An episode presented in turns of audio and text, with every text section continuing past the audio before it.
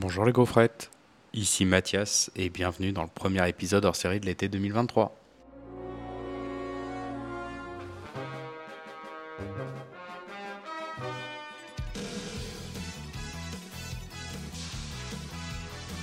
L'épisode 101 était bel et bien le dernier de la saison, mais nous ne pouvions décemment pas vous laisser sans rien pour le reste de l'été. C'est donc pourquoi je vais prendre le relais, pendant que les chroniques heureuses prennent un repos podcastique bien mérité.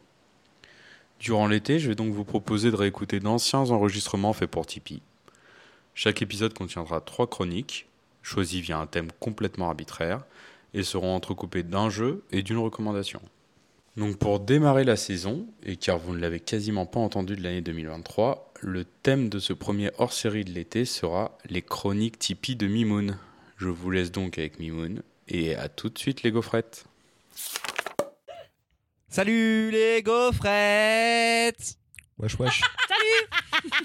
je, je- je vous ai dit, je vous ai dit, c'est l'improvisation, je demande rien, tout se compliqué.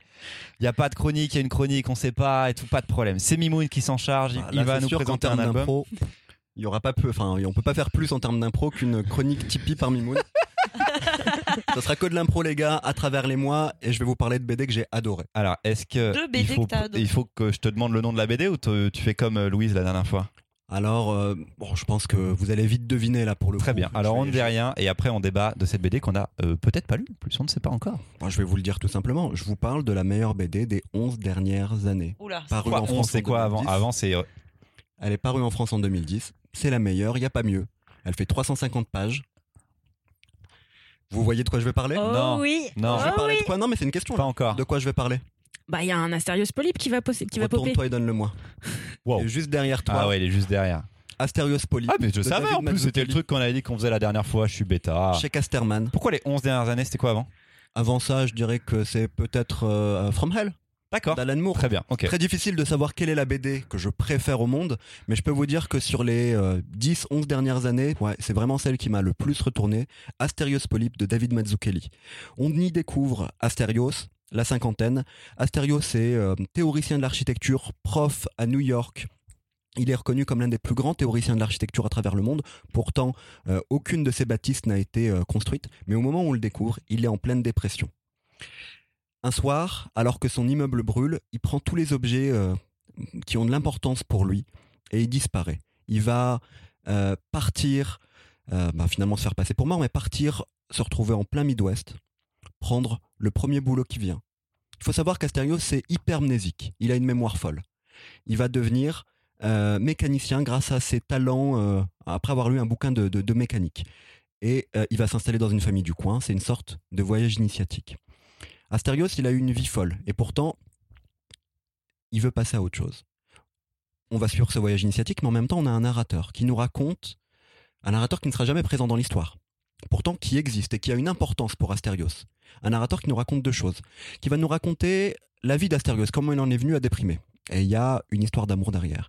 Mais il va aussi nous raconter la manière de penser d'Astérios, sa philosophie de vie assez obtuse. C'est aussi ce qui l'amène à sa perte. Graphiquement. Et c'est là tout le génie de David Mazzucchelli. Mimoun ouvre la BD. Oui, je vais jeter un coup d'œil. Il feuillette les Alors- pages. Je reviens sur David Mazzucchelli, qui est un auteur connu par les lecteurs de comics. Il a fait Batman Year One avec euh, Frank Miller. Euh, il a fait aussi euh, Born Again, euh, Daredevil. Born Again avec Frank Miller aussi. Daredevil Born Again avait un dessin réaliste. très cinématographique dans ses plans, dans ses effets.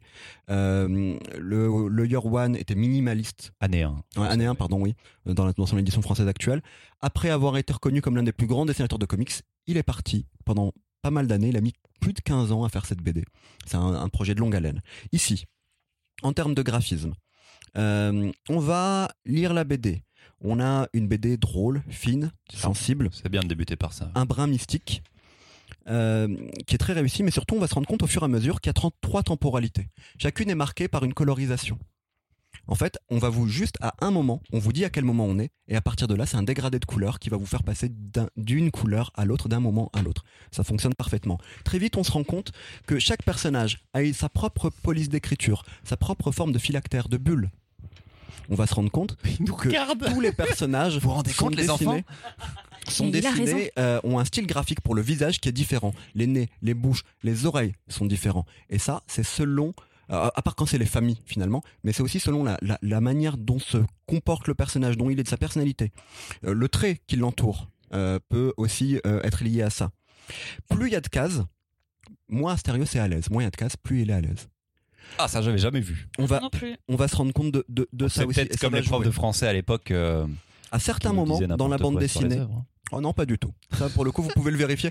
Et j'avais lu un papier de Benoît Peters, je crois, euh, sur euh, euh, le, blog euh, 9e art 2.0 sur le site de la Cité de la BD, je crois, il y a quelques années de ça, qui évoquait une bonne partie de ce que je vous raconte ici. Graphiquement, à certains moments, l'auteur va faire des... euh, va trancher graphiquement. Ces personnages seront dessinés selon leur manière de penser. Astérios est bleu, tout en forme géométrique. Sa compagne, euh, elle, beaucoup plus fine, beaucoup plus, enfin beaucoup plus sensible, je dirais, beaucoup plus chaleureuse.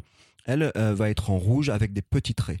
À certains moments, les deux styles graphiques peuvent se rejoindre, des styles graphiques différents peuvent se rejoindre, des gens peuvent influencer l'autre et du coup l'amener vers un style graphique. Mais il y a aussi des moments de rupture pure. Bref, c'est une histoire, comme je vous le disais, drôle, fine, sensible, un bras mystique sur la fin. C'est surtout une histoire qui est simple, hein, je vais pas vous dire le contraire, mais qui est racontée avec les codes de la BD, en jouant avec elle constamment. Et c'est ce qui fait de cette BD quelque chose de génial. Allez, une petite anecdote pour la fin. Euh, cette BD, d'autres éd- éditeurs auraient pu la voir. Mais un peu comme le travail de Chris Ware, là l'auteur avait totalement choisi euh, le graphisme, le choix de papier, le choix de couverture. Ça coûtait très cher à l'éditeur, seul Casterman l'a pris. Euh, Dargo l'a refusé par exemple. Et ça a Quelle été bande de nazes. un échec. Enfin, ça a été une réussite pour Casterman pour le coup.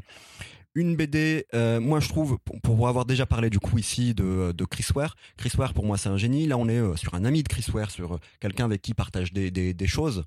Euh, mais je trouve ça beaucoup plus accessible que Chris Ware, beaucoup plus sensible. Oui, bien sûr. Bref.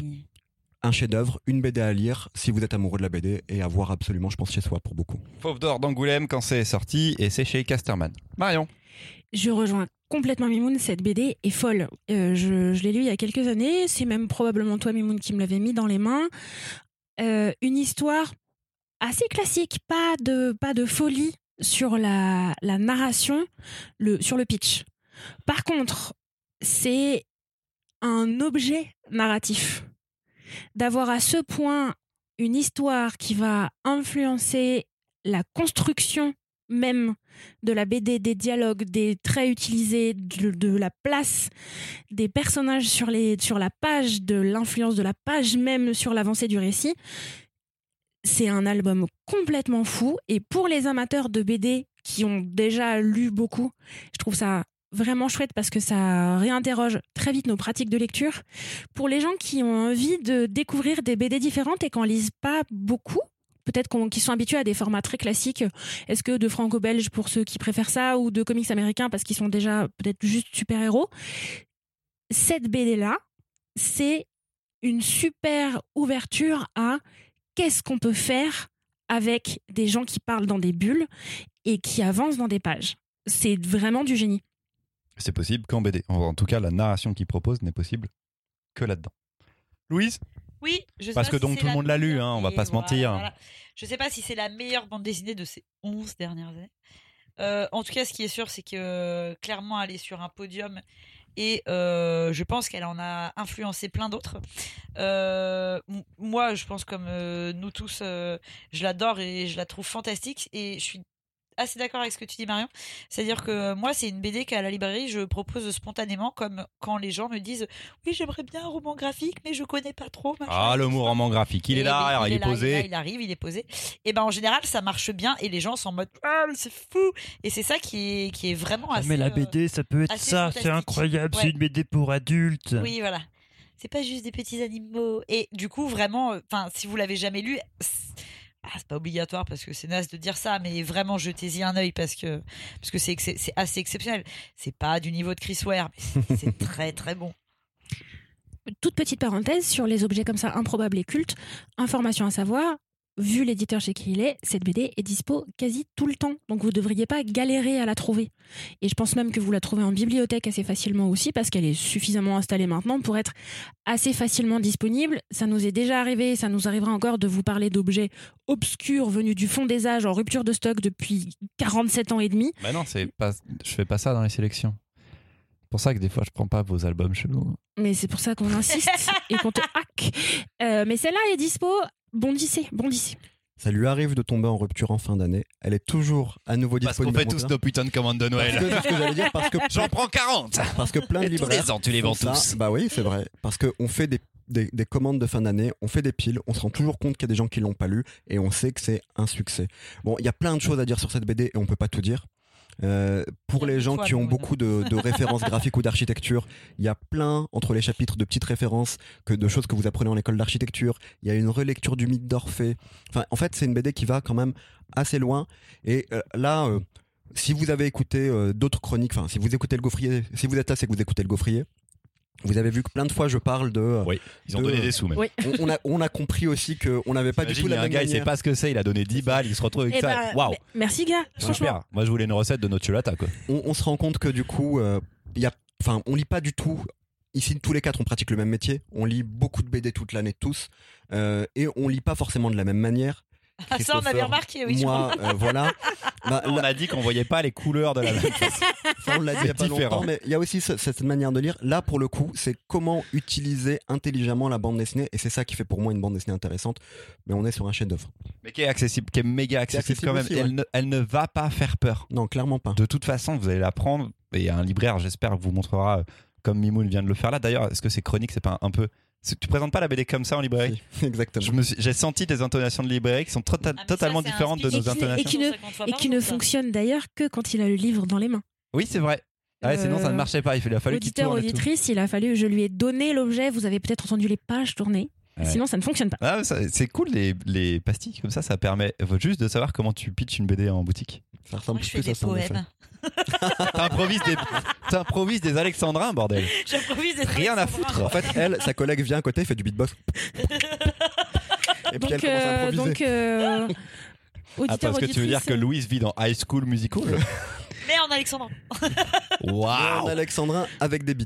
Ah, pardon, dans Roméo plus Juliette, du coup. Ouais, c'est ça. Voilà. donc, euh, audi- voilà, auditeur, auditrice, euh, go à Montreuil, hein, parce que c'est une expérience d'aller voir Louise. C'est une expérience. Et en fond, en général, il y a un album de lunatique qui tourne. En, en plus, c'est vrai que dans sa librairie, il y a des gens qui viennent et qui dansent. Ça, pour prendre des livres et passer en caisse. Si vous tapez Zugma librairie euh, vidéo, vous tomberez sur des vidéos de danseurs dans sa librairie. C'est quand même assez cool. Z-E-U-G-M-A Ouais. Ouais. Très bien. T'avais quelque chose à dire? Je sais pas si t'as pas. Euh, j'ai pas trop parlé de la BD, je la- je la- je l'adore. Ça a été un des chocs de lecture que j'ai pu avoir avant de faire ce métier. Ouais. Euh, de même que Watchmen ou Dark Knight Returns, euh, à une époque où je lisais pratiquement que du comics après avoir lu beaucoup de mangas et j'étais que comics à ce moment-là, pas du tout européen. Et euh, tu lis des trucs, enfin tu lis sur internet qu'il faut absolument la lire, etc. Et j'avais commencé à en acheter beaucoup, comme on parlait de, de Cap et de Croc la dernière fois. Ça a fait partie du lot, celle-ci, j'ai lu de ouf. Et, euh, et c'est une- c'est un putain de chef-d'œuvre et je l'ai offert à mon grand frère il y a pas longtemps. Mon grand frère, il aime la BD, mais il en achète très peu. Et euh, je suis très fier qu'à chaque fois, ils me, ils me disent que qu'il est toujours très content de, de ce que je lui conseille parce que je me triture la tête à chaque fois que je lui offre quelque chose. D'ailleurs, je lui ai offert l'accident de chasse euh, pour Noël cette année et je pense qu'il en sera très content. Mais euh, ouais, c'est un grand truc. je trouve que c'est très proche de l'accident de chasse. L'accident de chasse, c'est pareil, c'est un peu faisable qu'en BD aussi. Il y a ce truc de, de la réflexion du médium et voilà, sur la réflexion avec le mythe euh, de, Dante ça, tu peux le faire en littérature. T'as lu La Oh, curée de la Zola représentation. Oh, pardon, désolé. Oh là là là là là là là là là et c'était oh, vraiment alors C'est dommage. euh, c'est dommage, c'est dommage de terminer là-dessus. tipeur, C'est con. tipeuse, euh, gaufrette Non, écoutez-nous. n'excusons pas Mimoun. Euh, non, non, écoutez-nous avec attention parce que est en train de se mettre en place une, un arc narratif dans notre équipe où Mimoun est en train de se découvrir un, un amour éternel pour Christopher et il a du mal à l'exprimer. Donc il lui tape sur la gueule régulièrement. Non, j'arrive pas, Christopher Crazy Cat. Ça doit mal se passer tu vois, il y a un truc où. Voilà. C'est vraiment Euh, Crazy Cat notre histoire. Je, je, pour aller jusqu'au bout, parce que comme ça c'est sur Tipeee pour le moment, il y a moins de monde. euh, Ça reste entre en, nous, les gars. en ce moment, je suis en train de, de regarder Dawson. Euh, Parce que ma vie est, Ah, est triste vrai- et ah oui, fade. c'est vraiment que pour les parce, que, tipeurs là. parce que ma vie est Ah, triste ouais, et fade. ouais. Et du coup, euh, je vois des gens qui ont du mal avec euh, l'expression de leurs sentiments. Et là, voilà, j'ai un peu l'impression de, Est-ce que ça a bien de voir Mimoun euh, habillé en Crix. Et euh, non, clairement, pas Ah, du tout. Ça n'a pas bien vieilli. Yes. Et euh, t'inquiète, il y a un moment, euh, tes hormones, ça va aller mieux. Euh, tu, tu le feras plus. plus posé. une moustache Arrêtez avec cette moustache, c'est pas moi. On a d'autres blagues à faire que les moustaches. J'ai fini, c'est bon, c'est ma dernière. Merci à tous et à toutes. Merci d'avoir participé au Tipeee. On se retrouve très vite. Salut Salut C'était donc la chronique d'Asterios Polype de David Mazzucchelli chez Casterman que vous pouvez retrouver pour 35 euros. Et si nous passions un petit jeu? Comme pour l'épisode 101, il va falloir retrouver le titre d'une œuvre d'après sa critique que je vais vous lire tout de suite. En commençant la lecture de cette BD, j'ai eu véritablement envie de vomir. Cela ne m'était pratiquement jamais arrivé de, de ressentir un tel malaise. Je suis pourtant assez large d'esprit et tolérant, mais pas assez visiblement pour approuver les méthodes policières de cannibalisme. Jusqu'où ira la dépravation humaine? Jusqu'où ira cette surenchère dans le voyeurisme et le sensationnalisme? Je crois qu'avec cette BD, on vient de franchir une limite à ce qui m'apparaît personnellement comme insupportable. Après les séries TV Les Experts, médiums et surtout mentalistes, on a eu le droit à des justiciers qui avaient un certain talent ou un sixième sens à découvrir les criminels et à résoudre les affaires les plus sordides pour le bien de la communauté. Nous voilà que dans le même état d'esprit, les auteurs nous pondent un détective plutôt sympathique qui le pouvoir d'élucider les crimes en mangeant tout simplement des victimes. Je suis désolé, mais cette idée même m'est totalement insupportable et dégoûtante dans son principe. Oui, j'ai éprouvé une réelle aversion, car je refuse tout simplement d'accepter cette norme. Que des gothiques morbides ou des originaux l'acceptent, je n'en ai qu'un. Pour moi, c'est trop, surtout qu'aucune miette ne nous sera épargnée. Bon, je commence assez facile pour ce premier épisode. Donc, euh, pour euh, nous donner votre réponse, euh, rendez-vous sur les réseaux sociaux ou directement sur Discord. Et sans plus attendre, j'enchaîne avec une deuxième chronique Tipeee de Mimoun. A tout de suite Salut les tipeurs et les tipeuses, on se retrouve pour une petite chronique exclusive pour vous. Et c'est Mimoun qui va nous parler d'un album, on ne sait pas lequel. C'est- total impro, comme toujours. J'ai mis du temps à la trouver parce que je choisis pour le moment, comme je choisis au dernier moment dans la bibliothèque de Damien et Louise. Euh, Tu peux prendre à ta droite, il y a deux BD, une rouge, une noire. Je te les ai proposées plein de fois, tu les as jamais acceptées. Je peux les enlever de la liste des BD que tu veux faire pour le gaufrier? Bah écoute, Ah euh, putain, je suis refait ça, fait, ça fait combien de temps qu'on fait le gaufrier? 3, 4 ans euh? C'est notre troisième année. Eh ben voilà, ça fait 3 ans que je les propose. Oui, mais on fait plus les anciens albums, Mimoun. Tu ne pouvais plus les faire. Je... C'est à court de gré. Tu J'adore à chaque fois que tu dis, vous savez, je garde les anciens titres que vous avez proposés. Oui, je sais que tu les gardes parce que tu les sors jamais, ceux-là. Je peux plus les sortir. On fait plus des vieux albums. Et donc, et donc, deux BD pour le moment. Euh, les incidents de la nuit de David B. Peut-être que vous connaissez David B. La BD la plus connue de lui est entre guillemets autobiographique. Elle parle euh, de lui et de son frère. Elle s'appelle L'ascension du haut mal. Tu vas pas griller tout David B d'un coup là Non, non. Si, si, si, on est sur une Mizuki là. On est Euh, non, pas du tout. On se rappelle de Louise Je- euh, non, le mois moi, dernier. Si tu veux, je Pas te du coupe, tout. mais ça, j'ai pas lu, mais l'ascension du haut mal, on va lui Pas de souci. prendre un Non, moment non, à lui quand même. Je ne vais pas parler de l'ascension du haut mal, mais le lien que je vais faire ici, c'est que on retrouvera David B et son frère dans la BD. Merci. Voilà. C'est le même auteur. L'histoire commence, c'est ça. L'histoire commence et on est dans un rêve de David B. David B dans une. euh, Mimoun va nous lire la BD. On dirait qu'on est des enfants, que c'est notre daron. Oui, j'adore. Alors, allongez-vous. On va essayer de s'endormir avec une histoire de David B. Vous voulez- castor. Va t'endormir avec David B. hein. Vous voulez Bah déjà, David B commence souvent ses histoires par des rêves. tu, tu en as lu du David B, n'est-ce pas? J'ai lu l'ascension du. Voilà. Vous voulez que je vous la lise? Rêve du 11 avril 1993. Décris-nous les Je bulles. suis dans une librairie. Je cherche en rayon des poches. Sur l'étagère du bas, je remarque deux livres. Donc, on commence par un rêve. David B est dans une librairie et dans cette librairie très bien rangée, David B tombe sur une revue, Les incidents de la nuit. Il tombe sur le numéro 2 et 3, il cherche le premier, il tombe sur le 112e. À son réveil, dans la réalité, David B va partir à la recherche du premier numéro. Ah, mais je l'ai lu. Et là, il va tomber sur euh, Vous savez pourquoi je l'ai lu Parce que Mimoun nous l'avait proposé et je voulais savoir ce que c'était. Voilà. Du coup, je l'ai jamais Attends, choisi. il y a Eh un ben, moment où t'as filé des titres et tu regardais ce que c'était? Il fut un temps. Ah oui. Pour les vieux et tout, parce que je savais pas, tu vois. Je regardais les couvertures et un peu les thématiques pour me dire bon, c'est pas très fun, on va pas forcément bien rigoler. Et donc, on continue. On est Putain, dans il la se réalité. vexe quand on le coupe. On est dans la réalité. Bah oui, je fais ma chronique. Bienvenue dans notre réalité, Mimoun. Euh, et dans sa réalité, David B va chez son libraire dans le 20e. C'est un cafarnaum. Il y a des montagnes et des montagnes de livres. Il cherche des infos. Il combat un grizzly. Son libraire l'aide et il va en avoir des infos. Euh, Les incidents de la nuit, c'est une revue qui a été fondée par Émile Travers, soldat napoléonien qui est mort à la bataille, non, qui a été défiguré pardon à la bataille de Waterloo, euh, qui serait toujours en vie et qui a trouvé le moyen de rester en vie et qui a pour objectif de ramener sur Terre et à la vie Napoléon, mais aussi le dieu N, le dieu du néant qui a détruit l'Égypte antique, Babylone. j'ai cru qu'il nous racontait un vrai truc de le mec était Donc Le Babyl- gars est vraiment Babylone vieux. Et, Pierre-Jean euh, Chalençon serait très déçu de toute façon. et qui a donc euh. failli détruire l'Europe sous Napoléon. Bah, David B va prendre pour mission d'empêcher Émile Travers et ses partisans de ramener Napoléon et le dieu N sur Terre. À partir de là, on est dans l'enquête ésotérique, fantastique, dans un Paris de nuit. Euh, on va croiser notamment 20 librairies hyper importantes qui sont des piliers de Paris. Par exemple, il y en a une d'entre elles où tous les soirs, si vous regardez par la fenêtre, les livres sautent d'une étagère à l'autre, se mélangent. Du coup, les noms d'auteurs sont des noms qui vous évoquent quelque chose, mais pas vraiment. Les titres, pareil. Vous tombez sur un libraire quand vous lui passez une commande. C'est jamais le bon livre qu'il reçoit, mais en fait, c'est le livre qu'il vous faut. Bref. euh, Ça, c'est la classe. Ça, ça me chauffe. Ah Ah, ça là me chauffe là. là. on n'est pas loin de Borges, d'Umberto Eco. Euh, je parlais aussi de, de Tardy, parce qu'il y a ce, ce côté Paris de nuit fantasmé. Et puis, ben, comme je vous le disais dans le tome 2, on voit apparaître euh, le frère de David B qui, dans une période de rémission, va euh, enquêter à son tour pour aider son frère.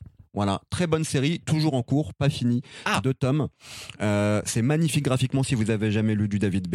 Euh, je vous le Ça conseille pour sera commencer. jamais fini, Mimoun. Non, ça sera, ça, ça va continuer. Je l'avais croisé euh, à une présentation euh, Flammarion. Et On oui, avait été, euh, où tu m'as évidemment. proposé ce jour-là de participer au Gaufrier. C'est un mimoun, quel On n'avait pas encore C'est lu. vrai à dire que le Et j'ai discuté 2, avec lui et il m'a parlé Laisse- des projets. on est dans un, on est dans un moment, euh, Louise. sur un story time, Ah euh, on n'était pas Voilà, invités. donc la, la- proposé à ce moment-là, de participer à un podcast. à côté de Marie-Thérèse. C'est ça. Super. Et ce jour-là, je te disais que j'allais arrêter la bande des idées et tu m'as proposé, tu m'as dit, bah tiens, euh, il y a cette idée-là. bah, bref. C'était le début d'une belle histoire d'amour qui a du mal à s'exprimer publiquement, mais il s'aime fort.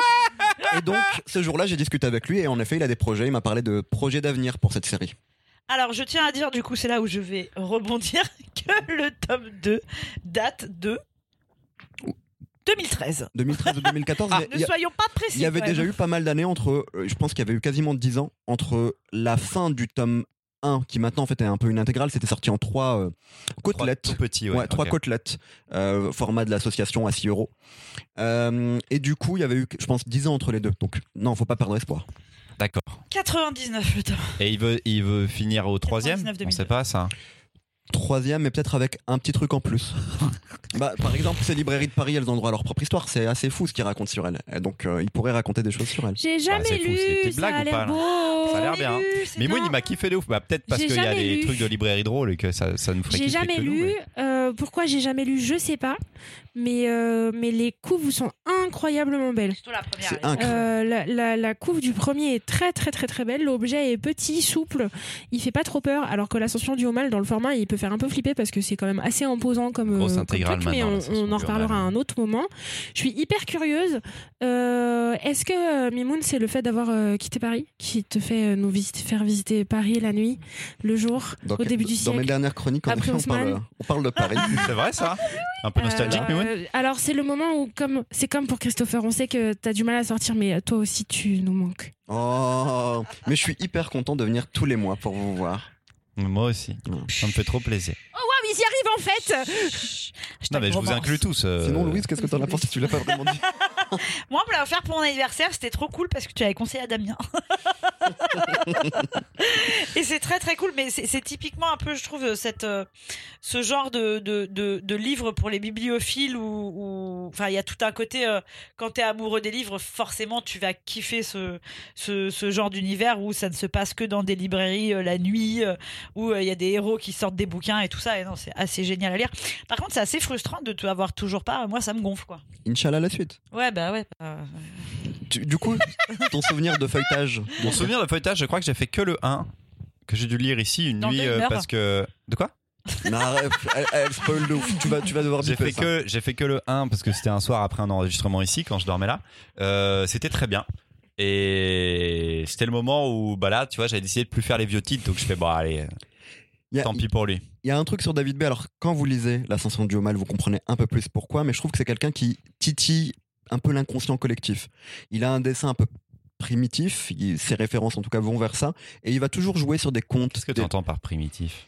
Bah, primitif, euh, qui peut rappeler les arts primitifs, Euh, avec des personnages souvent de profil, un noir et blanc, quelque chose d'un peu naïf. Ce qu'on voit le un plus truc, dans euh, Pendant les meilleurs ennemis qu'il avait fait chez Futuropolis Oui, c'est avec l'histoire Voilà. euh, américaine face à l'Orient. C'est ça. un truc un peu étrange avec les perspectives, un truc Mm, où on comprend les volumes, mais on sait Tu pas sais- très bien si on est en premier ou deuxième plan. Tu sais, chez, par exemple, dans. euh, alors, chez, par exemple, les, les, les, les Égyptiens, quand t'as deux personnages avec deux pieds gauches, toujours de même profil, enfin voilà, il y a, il y a ce truc-là. Ok. C'est pas exactement Je ça, vois. mais en tout cas, il y a cette inspiration-là. Et comme je disais, il y a des références à des contes, à des légendes, et ça vient toujours titiller l'inconscient collectif. Il est très très fort pour ça.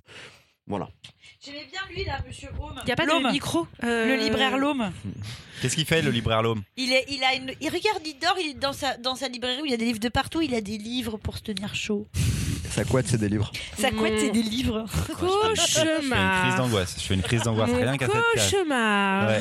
Tu tu mets où les nouveaux cartons Comme- Comment ça se passe Arrête, tu dors pas dans la librairie, Christopher, tu rentres chez toi. Ce qui est quand même drôle, c'est que la, des lib- dinosaures Toi non plus, Marion, librairie. calme-toi. C'est pour ça que c'est mon cauchemar. Laissez-moi rentrer chez moi. la librairie, dans les premières pages, elle est hyper bien rangée. C'est une librairie dans ses rêves. Dans la réalité, la librairie qui visite le plus, c'est le bordel. Bienvenue chez nous. Allez, on vous laisse les gaufrettes, les tipeurs et les On se retrouve le mois prochain avec deux nouveaux Tipeee qui seront peut-être le dernier, donc avant l'été. Merci beaucoup pour vos dons et à tout vite. Salut Ciao. Salut C'était la chronique sur les incidents de la nuit de David B. à retrouver chez l'association pour 13 euros chaque tome. Après cette seconde chronique, je vais vous faire une petite reco et pour une fois, ce sera pas jeu vidéo, ça ne sera pas le Stunfest, mais ce sera une petite reco culinaire. Car je vais vous parler de la recette, ma recette du caviar d'aubergine fumée. Fumé, oui, parce que depuis quelques années, j'ai fait l'acquisition d'un fumoir à froid. Donc, c'est une sorte de grosse boîte rectangulaire en aluminium où on place une petite source, euh, un petit récipient. J'ai fait l'acquisition d'un petit fumoir à froid. C'est une sorte de grosse boîte rectangulaire en aluminium avec un petit serpentin où on vient placer euh, des copeaux de bois qu'on vient allumer et qui vont venir enfumer du coup euh, ce récipient. Donc euh, j'ai notamment pu faire mes propres saumons fumés, mais surtout ce fameux caviar d'aubergine fumée, dont je vais vous partager la recette. Donc déjà, prenez au moins 5 grosses aubergines, on va dire, 5 ou 6 en fonction de la quantité que vous voulez faire, et surtout, dans le cas d'un fumage, la taille de votre fumoir.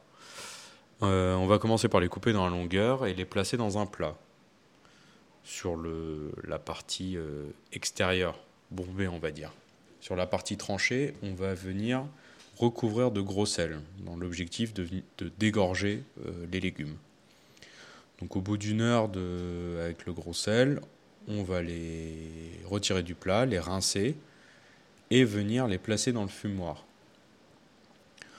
Le type de bois de fumage, euh, on va dire qui est à la convenance de chacun. Moi, c'est de l'être, c'est tout simple. Donc, euh, elles vont rester comme ça euh, à peu près 3 heures dans le fumoir pour bien s'imprégner et donner un petit goût vraiment très sympa au caviar. Au bout de ces 3 heures, euh, on va les mettre dans un four, on va les mettre au four à 200 degrés pendant au moins une bonne heure. Et surtout, faites attention à bien regarder la cuisson et à les recouvrir d'aluminium si jamais elles noircissent trop. Mais il faut vraiment euh, au minimum une heure de cuisson. Une fois que c'est fait, prenez les aubergines, euh, videz la chair dans un saladier et jetez les peaux. On va laisser le tout un peu refroidir, mais dès que c'est possible, euh, au mixeur plongeur, on va venir hacher tout ça pour, euh, pour euh, obtenir finalement la texture d'un caviar d'aubergine. On va assaisonner, donc au minimum deux gousses d'ail. Après, en fonction des goûts, euh, mettez-en plus. Du sel, du poivre, du za'atar ou, ou alors un peu de paprika. Et ensuite, on va rajouter de l'huile d'olive jusqu'à obtenir la texture et le goût surtout souhaité. Une fois que c'est fait, plus qu'à servir et à déguster. Euh, donc voilà, c'était ma petite, ma petite recommandation culinaire. Euh, maintenant, j'ai super faim. Je vais me faire un petit goûter et je vous laisse avec la troisième chronique Tipeee de Mimoun. À tout de suite. On y va? Oui. On y va C'est la deuxième chronique Tipeee du mois de novembre. Salut les gaufriers Et C'est Mimoun qui va faire cette petite chronique. Sur quel album, euh, Mimoun? Bah, comme d'hab, Tu l'as c'est un- caché derrière le canapé, Ouais, moi je c'est le un sais. peu improvisé. Toi, tu sais ce que c'est? Louise Marion. De quel Alors, on s'est type de bande posé, dessinée? et on s'est posé la question de savoir si on l'avait déjà fait. Pour Ouais. moi, on en a déjà parlé à un moment, mais On en a déjà parlé à un moment, je pense. De quel type de bande dessinée je vais parler? Je sais pas, on a fait tous les Hickman. Donc, pas Hickman, ok. Allez, allez, est-ce qu'on va s'en Tu rapprocher vas euh, nous parler d'un truc, euh, d'un d'un comics? Non, D'un truc, Ah un, bon? des, un, un truc, un des relous?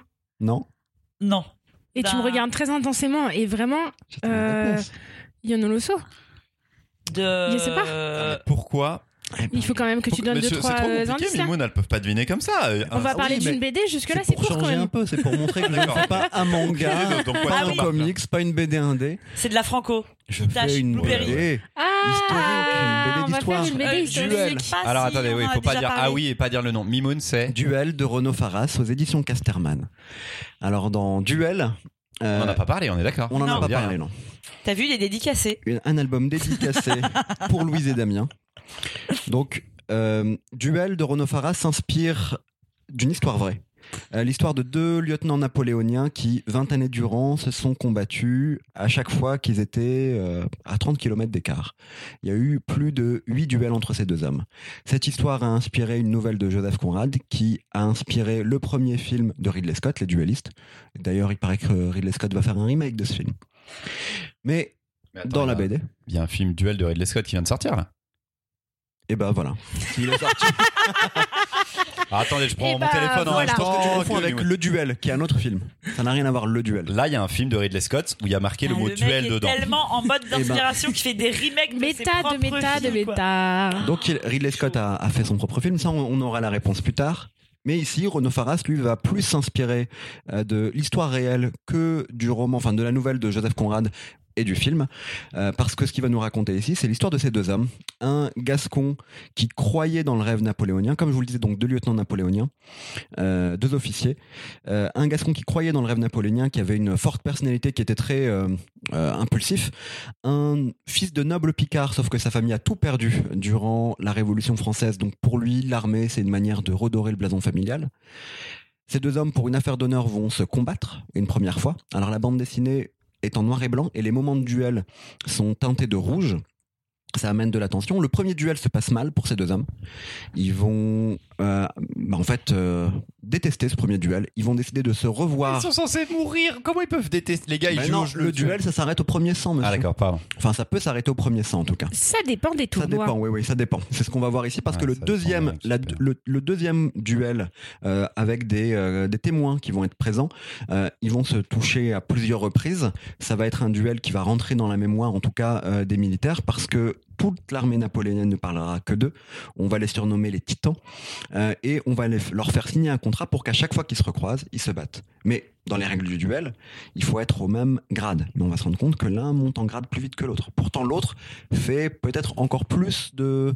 En tout cas, est plus apprécié par les hommes. Et, et se, se distingue au combat.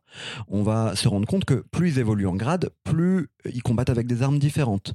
Et à travers eux, on va voir la montée du rêve napoléonien, mais aussi sa chute. On va voir comment ça va les toucher différemment. Le film de Ridley Scott qui vient de sortir s'appelle Le Dernier Duel, se passe plutôt au Moyen Âge entre Sir Jean de Carouge et Jacques le Gris, donc je pense que c'est pas ça. Non, c'est pas ça. Mais il y avait Duel et c'était Ridley Ouais. Scott, donc. euh, juste- Tu peux regarder les duellistes Peut-être que j'ai dit Oui. Peut-être que je me suis gouré de réalisateur, mais je pas pense Ridley pas. Scott. Ouais, ouais. Euh, C'était Hickman. Et donc, euh, à travers ces, ces- ces combats, on voit ces deux hommes, mais ce qui va nous raconter aussi, donc c'est dans cette dualité. Alors en effet, c'est les moments de combat entre ces deux hommes, mais ce qu'on va voir aussi, c'est les moments où ces deux hommes vont être côte à côte, euh, vont céder, parce que plus que se combattre, ils se sont aussi appréciés. Voilà, moi j'ai trouvé cette BD tendue, euh, vraiment réussie. Euh, j'ai trouvé que euh, cette manière d'aborder Napoléon, sans parler de Napoléon, m'intéressait peut-être plus que les BD qui parlent de Napoléon, il y en a plein. On est dans un dessin qui ressort un peu des BD classiques, on va dire bah, sur cette thématique-là, napoléonienne et, et historique. Et j'ai adoré le traitement narratif, j'ai adoré la tension que l'auteur pouvait y amener. Les duellistes 1977, Harvey Kettel, Keith Carradine, Harvey Kettel. Ridley Scott en effet au, euh, à la réalisation. 77 prix du meilleur premier film à Cannes. Ok. J'ai rien écouté de la chronique pendant que je faisais mes recherches. Euh, Louise, Bah moi c'est une vu que c'est BD ton livre, tu l'as lu. Oui, c'est mon livre, je l'ai lu, elle est très très bien cette BD. Euh, c'est bien que tu m'aies rappelé euh, que, que j'avais ça parce que du coup tu m'as redonné euh, envie euh, de la lire. Non, c'est marrant parce que du coup en regardant l'intérieur, je trouve qu'il y a un dessin qui ressemble vachement à Révolution. Non, pas du Non. tout. le mec, c'est finir mes phrases. Non, celui qui a fait oh là là, putain, la fatigue. Euh, celui qui a fait là le truc qui se passe euh, Des informations, donne des informations. Oui, s'il nous faut d'autres on est au taquet. Qui a fait le truc bah, les- avec des pages, des, de la texte, Et des dessins. Est-ce que de c'était dessiné en stylo. Non, le le putain, oh oh, c'est chaud là. Merde, Pereira prétend euh, Ah, alors Pierre-Henri Gaumont. ouais, il y a un truc, non? Pas du tout, mais c'est pas grave. Je crois que je peux comprendre dans les visages un petit peu. Ouais, voilà, tu vois, merci, il m'a compris. Il y a un Ça, côté blin, blin, Et- et bien et il t'a compris. Ouais, c'est ça. Voilà. Voilà. Non, non, et, euh, hyper cool, euh, une bonne BD. On se de- soutient dans la team Cœur, ce que vous faites Ouais, voilà, vous, vous êtes euh, Bah, l'honnêteté que vous voulez. pas du tout, pas du Ah, tout, ah, de Louis, si. Ah, ouais. pas du tout, pas du tout. Non, non, c'est vraiment, c'est vraiment une BD qui est à lire. C'est un chouette moment de lecture. Dans mon souvenir, il y a des moments vraiment assez drôles. Ah oui, oui, c'est drôle. Ouais, voilà, ouais, c'est ça. Donc euh, non, non, très très cool. C'est de la bonne tape, euh, bien, bien poilue, mais c'est cool. Marion. Je l'ai pas lu. Ah oui, c'est vrai. Faut la Bah, lire. ça elle. arrive. Je la connais. Je sais qu'elle existe. J'ai déjà ouvert. Les dessins sont vraiment très très beaux. Et de fait, sur la période, euh, ça a l'air très Du cool. coup, ça ressemble un peu à Mais- Pereira prétend. Non. Euh, non. Pardon.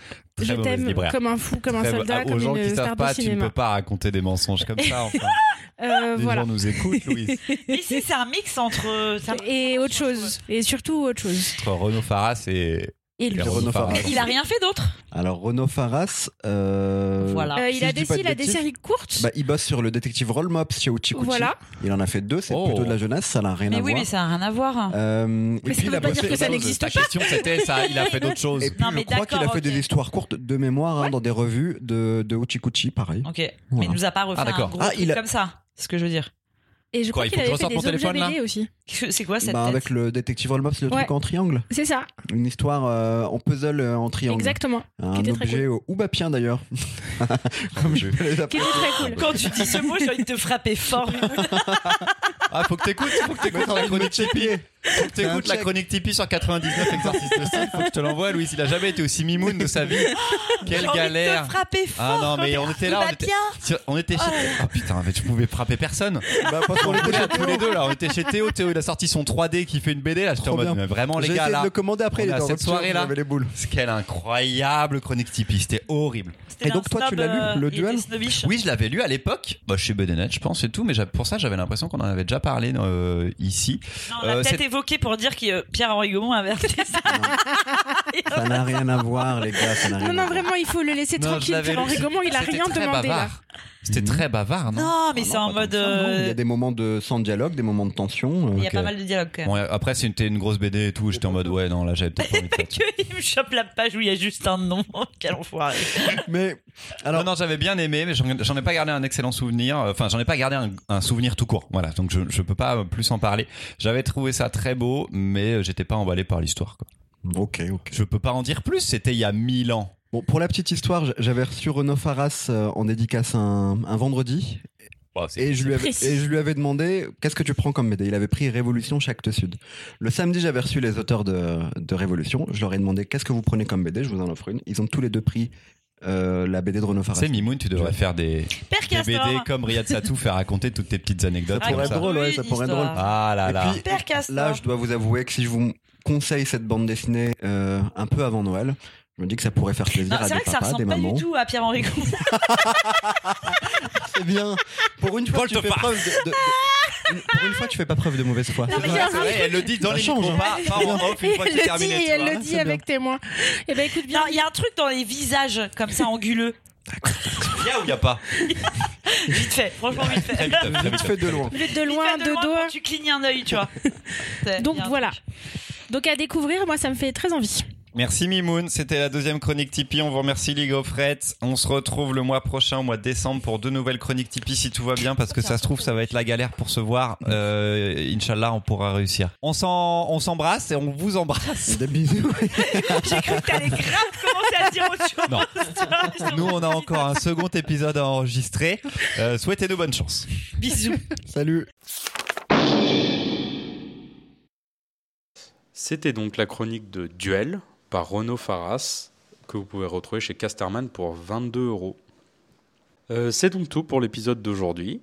Euh, merci d'avoir écouté. N'hésitez pas à me faire des retours euh, sur Discord ou même directement sur les réseaux sociaux.